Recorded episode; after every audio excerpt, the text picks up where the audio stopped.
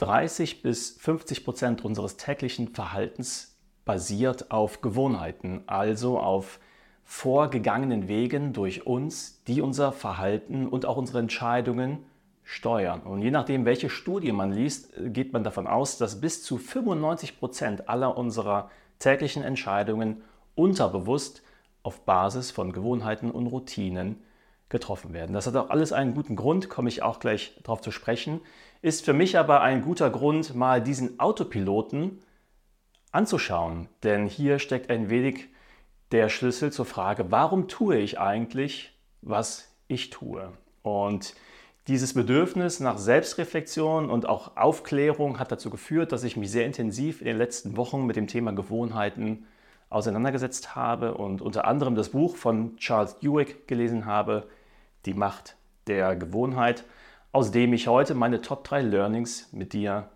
teilen möchte. Und das Wort Gewohnheiten ist teilweise ja auch negativ konnotiert. Ich finde Gewohnheiten und Gewohnheiten zu reflektieren, Gewohnheiten zu erkennen. Ich finde das eine sehr, sehr positive, angenehme Sache, weil ich dort die Möglichkeit habe, langfristig meine Resultate und meine Ergebnisse zu verändern. Denn mein aktueller heutiger Status quo, so wie ich heute hier stehe, ist ja das Ergebnis von Verhaltens- und Denkmustern.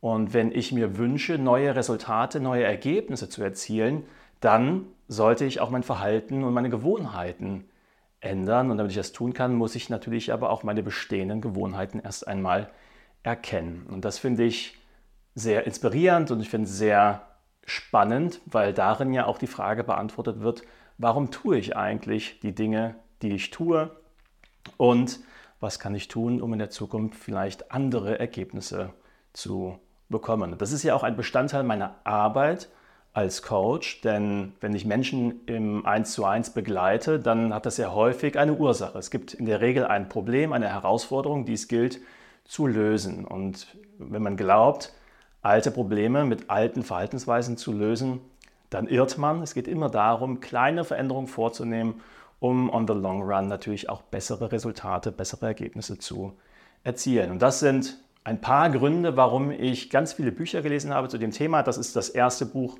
das ich in dieser oder in diesem Zuge vorstellen werde. Ich habe auch noch Atomic Habits gelesen, ich habe auch High Performance Habits gelesen, also ganz viel Habits, Habits, Habits, Gewohnheiten und finde das Buch hier aber sehr gut geeignet, um mal einen Einstieg zu finden in dieses Thema. Und ich habe das Buch tatsächlich gefunden, indem ich nach Gewohnheiten ein wenig gegoogelt habe. Da wird einem relativ viel vorgeschlagen und ich habe das Buch gewählt, weil das eine sehr gute Basis bildet für das, was gegebenenfalls in den nächsten Videos noch kommen wird. Und Charles Duhigg unterteilt das Buch in drei Kapitel und im ersten Kapitel geht es um die Gewohnheiten von Individuen, im zweiten Kapitel um die Gewohnheiten von Organisationen, also in der Regel äh, anhand seiner Beispiele äh, in Form von Gesellschaften, äh, Unternehmen, Unternehmen, Organisationen.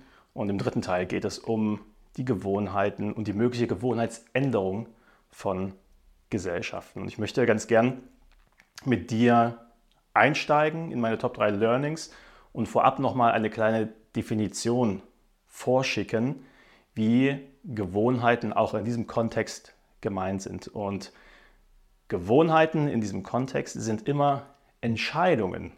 Entscheidungen, die wir irgendwann mal mit Bedacht getroffen haben, die wir dann aber im weiteren Prozess unseres Lebens nicht weiter überdenken, nicht näher überdenken, aber trotzdem ausführen.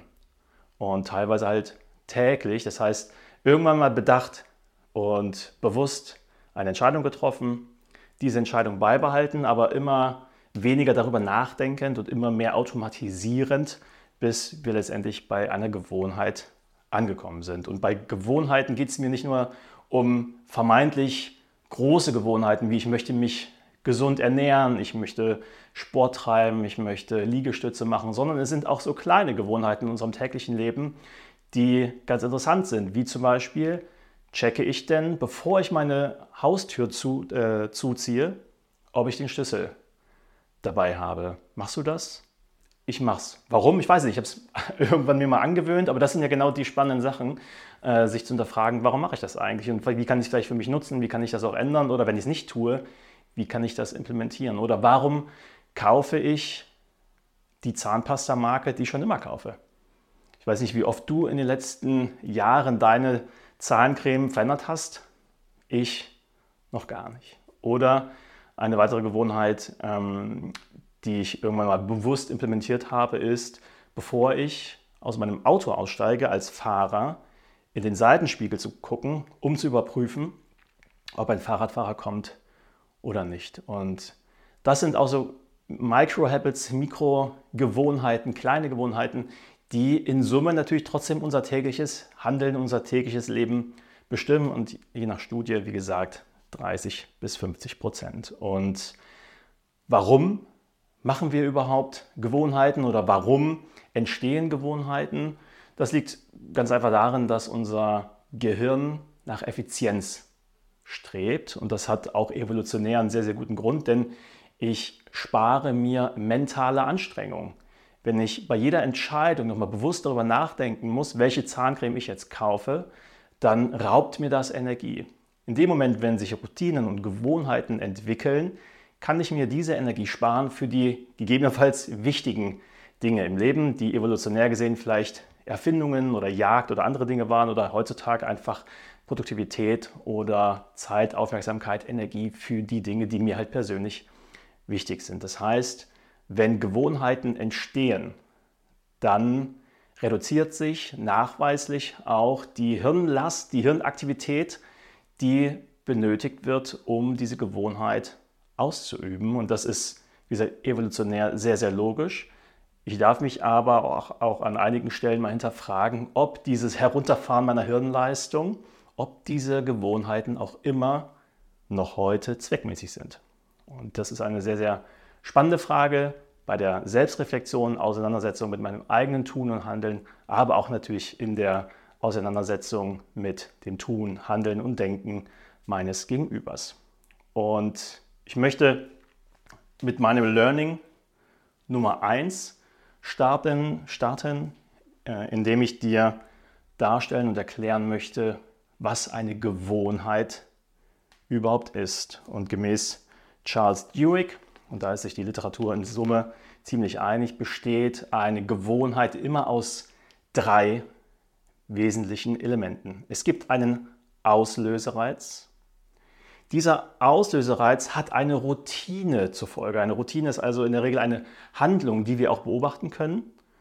Und diese Routine, diese Handlung führt zu einer Belohnung. Und das in Summe nennt sich Gewohnheitsschleife oder auch kurz Gewohnheit. Also, wenn ich von einer Gewohnheit spreche, meine ich immer diesen Dreiklang aus. Auslösereiz, Routine und Belohnung. Und ich möchte dir das noch ein bisschen näher erläutern, respektive vorlesen auf Seite 40 folgende. Dieser Prozess innerhalb unseres Gehirns ist eine dreistufige Schleife. Zunächst gibt es einen Auslösereiz, einen Auslöser, der das Gehirn auffordert, in einen automatischen Modus umzuschalten und ihm sagt, welche Routine, welche Gewohnheit es aktivieren sollte. Nun greift die Routine, die körperlicher, mentaler oder emotionaler Natur sein kann. Am Schluss folgt eine Belohnung, die unserem Gehirn hilft, zu entscheiden, ob es sich lohnt, sich diese konkrete Schleife für die Zukunft zu merken. Im Lauf der Zeit wird diese Schleife Auslösereiz, Routine, Belohnung, Auslösereiz, Routine, Belohnung mehr und mehr automatisiert. Der Auslösereiz und die Belohnung werden immer enger miteinander verschränkt und verknüpft, bis ein starkes Gefühl der Antizipation und des Verlangens entsteht. Und auf dieses Verlangen möchte ich noch ein wenig eingehen, ohne jetzt aus dem Buch zu zitieren, weil das hilft, nochmal diese Gewohnheitsschleife besser zu verstehen. Also es gibt einen Reiz, dann folgt eine Handlung, eine Routine und es gibt eine Belohnung. Und am Ende dieses Thema Antizipation ist das, was quasi automatisch unterbewusst abläuft. Ich nehme irgendeinen Auslösereiz wahr und mit diesem Auslösereiz wird in mir ein Verlangen aufkommen, welches sich wünscht, erfüllt zu werden. Also möchte, ich habe diesen Wunsch nach einer Belohnung. Und ein ganz einfaches Beispiel dafür ist zum Beispiel, wenn dein Telefon klingelt, weil du vielleicht eine WhatsApp-Nachricht erhalten hast oder eine Mail bekommen hast, dann kann es sein, dass mit diesem Klingeln in dir ein Bedürfnis, ein Verlangen hochkommt, welches zur Folge hat, dass du äh, dein Handy in die Hand nimmst und die Nachricht liest. Aber was jetzt genau diese Belohnung ist, kann ganz unterschiedlich sein. Es kann sein, dass du vielleicht einfach deine Neugier stillen möchtest. Es kann aber auch sein, dass du gerade vertieft bist in Arbeit, es klingelt an deinem Telefon und du nutzt dieses Klingeln oder dieser Auslösereiz als Legitimation, sagen, oh, das kommt mir gerade recht, ich möchte vielleicht eine Pause machen. Also das kann sein, dass der gleiche Auslösereiz ganz unterschiedliche Belohnungen ansteuert. Heißt, ich möchte vielleicht einfach meine Neugier stillen oder vielleicht möchte ich mich auch einfach ein bisschen ablenken oder Zeit für mich haben. Und ich glaube, mit diesem Wissen um Auslösereiz, Routine, Belohnung, oder mit diesem Wissen ist es hilfreich oder das ist nützlich dazu, um eigene Gewohnheitsschleifen zu erkennen, weil allein das Erkennen von Gewohnheitsschleifen ist die Grundvoraussetzung, um natürlich auch später Gewohnheiten zu verändern, zu transformieren. Und sehr häufig sehen wir nur die Routine. Also wir sehen nur das Verhalten oder vielleicht eine Reaktion, die wir zu einer Auslösereiz zeigen, die wir vielleicht verändern wollen, wissen aber gar nicht, was war denn jetzt eigentlich der Auslöser dafür und welche Belohnung antizipiere ich, was steckt eigentlich dahinter. Und ein Beispiel, mit dem ich mich sehr intensiv auseinandersetze, ist das Thema Kaffeegenuss. Ich trinke am Tag bestimmt fünf bis sieben Tassen Kaffee aus ganz unterschiedlichen Gründen und auch mit ganz unterschiedlichen Auslösern. Und es gibt auf der Ebene der Auslöser eigentlich klassischerweise nur fünf mögliche Auslöser, die eine Routine zur Folge haben. Und ein Auslöser kann sein ein Ort, kann sein die Zeit, kann sein ein emotionaler Zustand, es kann aber auch sein, dass es andere Menschen sind oder eine vorangegangene Handlung. Ich möchte dir diese fünf Auslöser mal darstellen anhand meines Kaffeekonsums. Ort, ich laufe an einem Starbucks vorbei und bekomme den Auslösereiz, hm, Bock auf Kaffee. Okay. Es kann aber auch sein die Zeit. Zum Beispiel nehme ich mir vor, nach 17 Uhr keinen Kaffee zu trinken, um eine bessere Schlafhygiene zu haben. Bedeutet aber auch im Umkehrschluss, wenn ich zwischen 16 und 17 Uhr auf die Uhr schaue, dann stelle ich fest, oh, jetzt wird es aber Zeit, jetzt schnell noch einen Kaffee. Emotionaler Zustand, wenn ich gestresst bin oder wenn ich hart gearbeitet habe oder wenn ich das Gefühl habe, müde zu werden, dann kann dieser emotionale Zustand dazu führen, dass ich sage, boah, jetzt ein Kaffee. Oder Menschen, ich treffe mich mit Freunden und wir aus einer Gewohnheit, wir treffen uns an der Alster, gehen spazieren und sagen, hey, holen wir uns schnell noch einen Kaffee. Oder eine vorangegangene Handlung führt zum Kaffeegenuss. Klassiker, ich habe Mittag gegessen und um mein Tief vielleicht zu vermeiden, hole ich mir einen Kaffee oder mache mir einen Kaffee.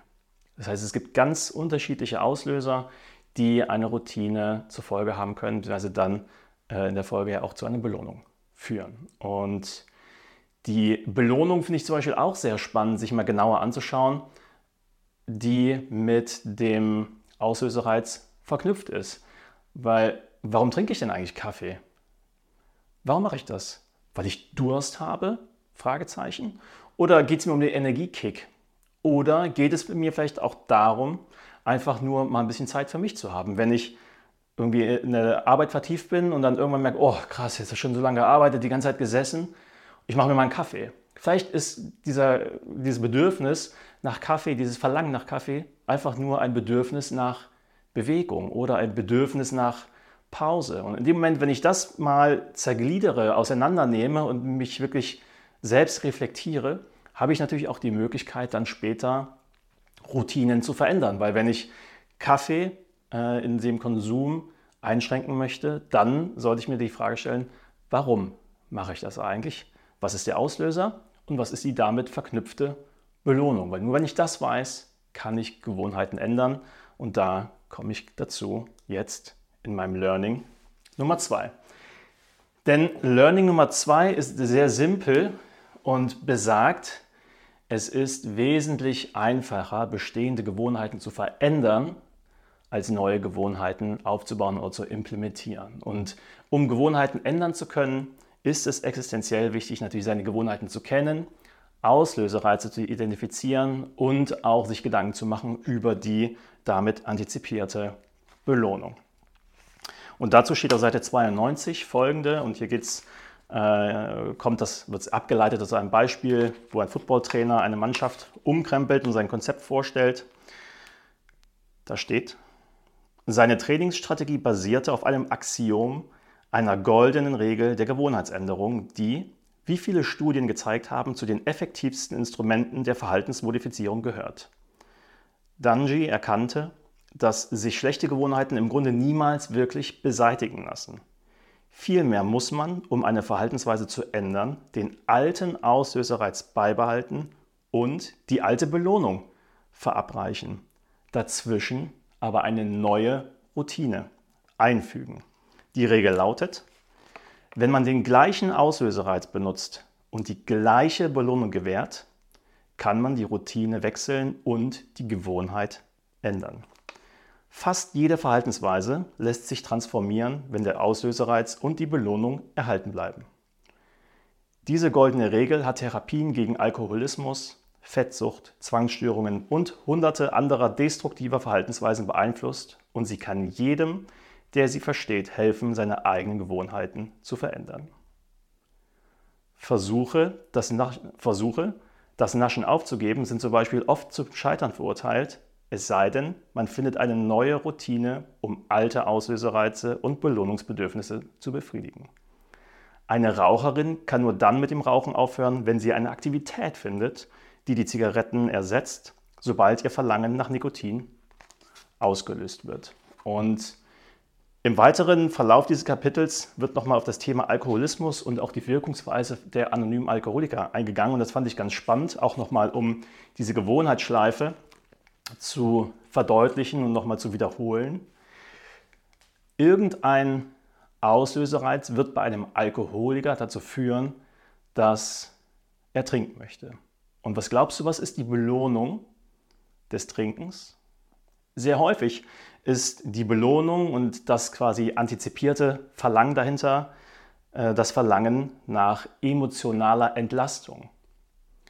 Irgendein Auslöser, ich habe Stress mit irgendjemandem, führt dazu, dass ich zur Flasche greife, weil ich damit die Belohnung antizipiere, oh, emotionale Entlastung. Und was die anonymen Alkoholiker schaffen, ist eine emotionale Entlastung zu schaffen, aber nicht durch die Routine Alkohol, sondern durch die Routine, wir sprechen darüber. Und äh, ich wusste gar nicht, dass bei den anonymen Alkoholikern es nicht nur Gruppentreffen gibt, also das war mir geläufig, aber jeder Alkoholiker bekommt auch einen Sponsor, was glaube ich genannt, also eine, eine Form des Buddies, den er jederzeit kontaktieren kann, um sich auszutauschen, zu sprechen. Und das fand ich ganz spannend und auch nochmal erhellend, um nachzuvollziehen, wenn ich einen Auslösereiz habe und in mir ein Verlangen aufkommt nach einer Belohnung, dann darf ich mich hinterfragen, was ist die Belohnung? Was ist das, wonach dürstet mir? Was fehlt mir jetzt? Um dann zu kritisch vielleicht auch zu hinterfragen, ob das Verhalten, was mich zu dieser Belohnung führt, wirklich effizient ist, ist es gut oder möchte ich es transformieren? Und wenn ich es transformieren möchte, dann sollte ich, wie gesagt, den Auslösereiz beibehalten, die Belohnung beibehalten, den Weg dahin, den aber verändern. Und das bringt mich zusammenfassend erst einmal zu Punkt 1 und 2, zu sagen, wichtig, erst einmal Gewohnheitsschleifen erkennen. Und wenn ich diese erkannt habe, kann ich sie transformieren, indem ich den Auslösereiz und die Belohnung beibehalte und nur die Routine, den Weg dazwischen, den verändere. Und ein weiteres wichtiges Element, um Gewohnheiten langfristig auch zu verändern und beizubehalten und zu verändern, ist, dass wir einen Glauben daran benötigen, dass die Veränderung tatsächlich möglich ist. Und das ist auch anhand der anonymen Alkoholiker nochmal aufgeführt, dass dort natürlich auch Menschen dabei sind, die es schon geschafft haben, die mich unterstützen, die meinen Glauben stärken. Denn wenn ich nicht den Glauben habe, dass eine Veränderung möglich ist, dann werde ich langfristig auch keine Gewohnheiten verändern können. Und mein drittes Learning beschränkt sich auf die Frage oder bezieht sich auf die Frage, wo fange ich denn jetzt an?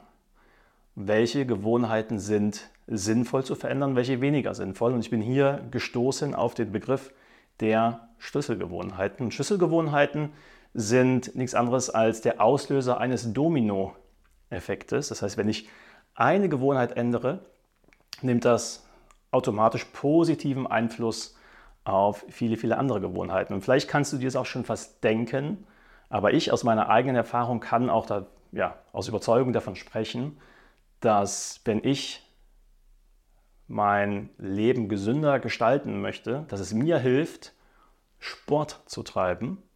Denn Sport zu treiben führt bei mir automatisch dazu, dass ich mich gesünder ernähre, dass ich mehr auf meinen Schlaf achte, auf meine Regeneration und dass ich ja, weniger Alkohol konsumiere und viele, viele andere positive Gewohnheiten äh, ja, damit verknüpfe in der Folge und äh, damit ja, wie einen Dominoeffekt auslöse, wo ich ja eigentlich nur eine kleine Sache verändere, hat das einen positiven Impact auf viele, viele andere Gewohnheiten.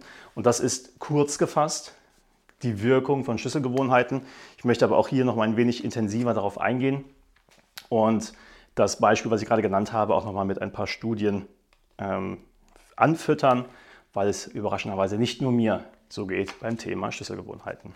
Also Schlüsselgewohnheiten, eigentlich die Frage, wenn ich schon mal weiß, welche Gewohnheiten ich habe und wie ich Gewohnheiten ändern kann, wo fange ich denn jetzt an, was ist sinnvoll?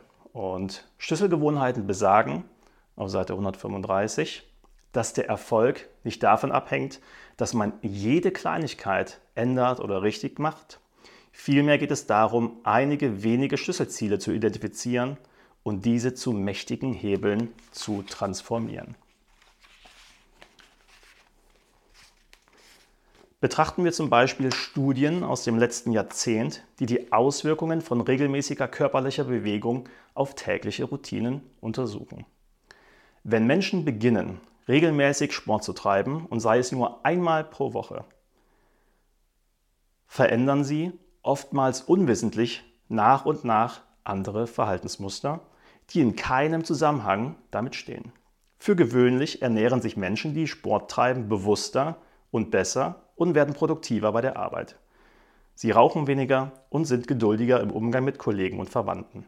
Sie shoppen weniger und sie sagen, sie fühlen sich nicht mehr so gestresst. Wir wissen nicht genau, warum das so ist, aber für viele Menschen ist körperliche Aktivität eine Schlüsselgewohnheit, die weitreichende Veränderungen auslöst. Sport strahlt auf andere Bereiche aus, sagt James Prochaska, Forscher an der Universität von Rhode Island. Er fördert auf irgendeine Weise die Entstehung anderer positiver Gewohnheiten. Studien haben nachgewiesen, dass Kinder, die in Familien aufwachsen, in denen in der Regel gemeinsam zu Abend gegessen wird, in der Schule bessere Leistungen bringen, ihre Emotionen besser kontrollieren können und mehr Selbstbewusstsein zeigen. Regelmäßiges morgendliches Bettmachen korreliert mit höherer Produktivität größerem Wohlbefinden und verantwortungsvollerem Umgang mit Geld. Wenn man sich also darauf konzentriert, Schlüsselgewohnheiten umzugestalten oder zu kultivieren, kann man weitreichende Veränderungen bewirken. Allerdings ist das Identifizieren von Schlüsselgewohnheiten eine knifflige Sache. Also das waren einige Beispiele, wie kleinste Veränderungen eine große Folge haben. Und die Herausforderung ist halt, diese Schlüssel Gewohnheiten zu identifizieren. Und diese Schlüsselgewohnheiten sind natürlich so individuell, wie wir alle nun mal gestrickt sind. Und ich fand dieses Beispiel mit dem Abnehmen aber sehr, sehr interessant, weil hier nochmal eine Studie vorgestellt wurde, in der es darum ging, abzunehmen. Und Abnehmen ist ja sehr häufig ein Ziel, welches versucht wird zu erreichen durch das Verändern von vielen, vielen Gewohnheiten, mehr Laufen, gesünder Essen. Das ist ja ein Potpourri an Maßnahmen. Und ich möchte diese Studie abschließend nochmal mit dir teilen, um noch einmal darauf hinzuweisen, wie wichtig es ist, Schlüsselgewohnheit zu identifizieren, weil es in der Folge alles leichter macht. Ich kann mir einen Stapel an Gewohnheiten vornehmen oder ich kann versuchen, eine Schlüsselgewohnheit zu identifizieren, deren Ausführung zur Folge hat, dass alles in der Folge leichter fällt und vielleicht auch automatisch erfüllt wird. Und ich bleibe beim Thema Abnehmen. Hier steht es auf Seite 157 folgende. Bis vor etwa 20 Jahren bestand nach landläufiger Meinung die beste Methode, um abzunehmen, darin, seinen Lebensstil von Grund auf zu ändern. Ärzte verschrieben fettleibigen Patienten strenge Diäten und ermahnten sie, ein Fitnessstudio zu besuchen, regelmäßig an Beratungsgesprächen teilzunehmen und ihre täglichen Routinen zu verändern, indem sie zum Beispiel Treppen stiegen, statt mit dem Aufzug zu fahren. Nur dadurch, dass sie ihren Lebensstil total umkrempelten, so dachte man, könnten sie ihre schlechten Angewohnheiten ablegen. Doch als Forscher die Effektivität dieser Methoden über längere Zeit untersuchten, entdeckten sie, dass sie wirkungslos waren. Patienten benutzten die Treppe einige Wochen lang, aber am Monatsende war es ihnen dann zu anstrengend. Sie fingen mit Diäten an und traten in Fitnessstudios ein, aber wenn ihre anfängliche Begeisterung nachließ, verfielen sie wieder in ihre alte Ess- und Fernsehgewohnheiten. Durch das Aufeinandertürmen so vieler Veränderungen gleichzeitig konnte sich keine von ihnen fest verankern. Und im Jahr 2009 veröffentlichte dann eine von der National Institutes of Health finanzierte Forschergruppe eine Studie über eine andere Methode zur Gewichtsreduktion. Sie hatten eine Gruppe von 1600 fettleibigen Menschen zusammengestellt und sie gebeten, und das ist jetzt die Schlüsselgewohnheit, die Sie implementieren sollten, mindestens einen Tag pro Woche alles, was Sie verzehrten, aufzuschreiben. Das ist quasi die einzige Aufgabe, die gestellt wurde, Schlüsselgewohnheit genannt. Und wir gucken mal, was rauskam. Zuerst fiel es ihnen schwer. Die Teilnehmer vergaßen, ihre Ernährungstagebücher zu führen oder sie naschten, ohne es aufzuschreiben. Doch nach und nach protokollierten die Probanden schließlich einmal wöchentlich, manchmal sogar öfter, alle Lebensmittel, die sie verzehrten. Viele Studienteilnehmer begannen, ein tägliches Protokoll ihrer Nahrungsmittelzufuhr zu schreiben. Schließlich wurde dies zu einer Gewohnheit. Und dann geschah etwas Unerwartetes. Die Teilnehmer sahen sich ihre Einträge genauer an und erkannten Muster, von deren Existenz sie bislang nichts geahnt hatten. Einigen fiel auf, dass sie immer gegen 10 Uhr morgens zu naschen begannen, also gewöhnten sie es sich an, für den Heißhunger am Vormittag immer einen Apfel oder eine Banane auf ihrem Schreibtisch bereitzuhalten. Andere verwendeten ihre Journale zur Speiseplanung und an den folgenden Abend aßen sie die gesunde Mahlzeit, die sie aufgeschrieben hatten, statt die ungesunden Speisen aus dem Kühlschrank. Die Forscher hatten keine dieser Verhaltensweisen vorgegeben. Sie hatten die Teilnehmer lediglich aufgefordert, einmal pro Woche die von ihnen verzehrten Lebensmittel vollständig zu protokollieren. Die Schlüsselgewohnheit, das Führen eines Ernährungsjournals, schuf eine Struktur, die die Ausbildung anderer Gewohnheiten förderte. Und was glaubst du, was ist das Ergebnis? Sechs Monate nach Beginn der Studie hatten diejenigen Teilnehmer, die ihre Nahrungsaufnahme täglich protokollierten, doppelt so viel Gewicht verloren wie alle anderen.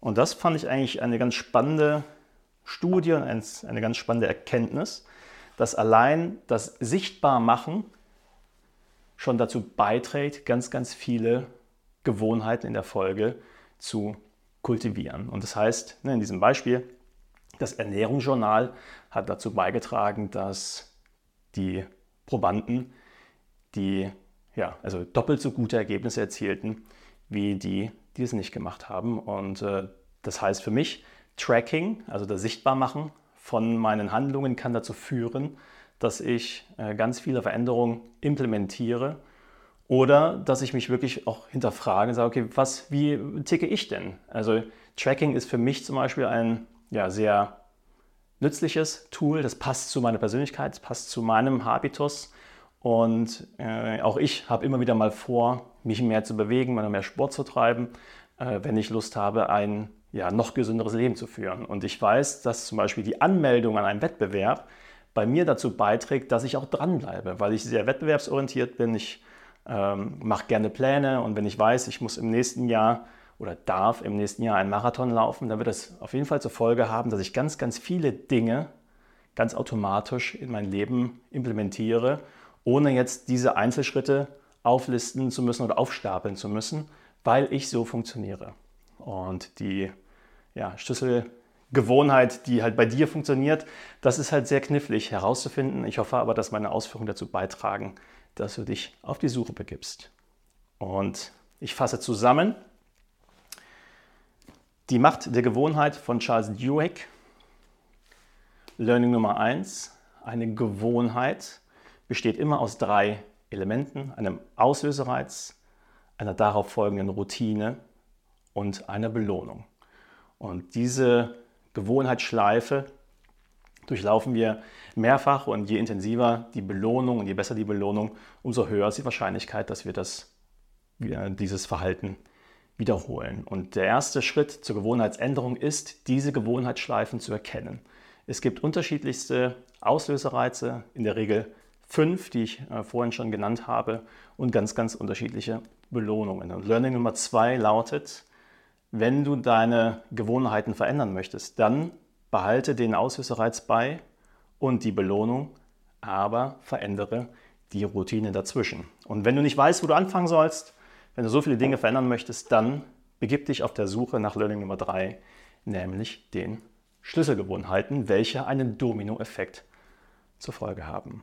Und abschließend bleibt mir nur zu sagen, ganz, ganz herzlichen Dank für deine Aufmerksamkeit. Wenn du Lust hast, mehr über das Thema Gewohnheiten zu erfahren, dann folge mir gerne, denn ich werde noch einige Bücher zu diesem Thema vorstellen und ich habe auf meiner Homepage www.martintrositz.de einen kleinen Persönlichkeitstest implementiert, also bin gerade dabei, der dir dein Persönlichkeitsprofil ausspuckt und ich habe damit verknüpft deine Präferenzen und Vorlieben beim Thema Gewohnheiten, weil ich auch gelernt habe, dass unterschiedlichste Persönlichkeitstypen unterschiedlichste Empfänglichkeiten haben für und Bedürfnisse für das Verändern von Gewohnheiten. Und wenn du da Lust hast einzusteigen, kannst du gratis einen ganz kleinen Test machen, der ist sogar visuell, also du musst gar keine Fragen beantworten, sondern einfach nur ein paar Bilder klicken, was gefällt dir besser und am Ende bekommst du dann ein E-Book oder einen Online-Kurs gratis. Und äh, ja, das ist jetzt alles noch händisch, Handarbeit von mir. Ähm, ich hoffe, dass ich auch das in den nächsten Monaten und Jahren noch ein wenig automatisieren werde. Aber wenn du neugierig bist, dann schau mal rein. Und ich schließe mit einem Zitat von Albert Einstein, der gesagt hat, die Definition von Wahnsinn ist immer wieder das Gleiche zu tun und andere Ergebnisse zu erwarten. Damit schließe ich auch ein wenig an an meine Einleitung. Ich hoffe, du konntest einige Aha's und Learnings heute mitnehmen. Wenn ja, schau nächste Woche wieder rein. Ganz, ganz lieben Dank für deine Aufmerksamkeit und hoffentlich bis zum nächsten Mal.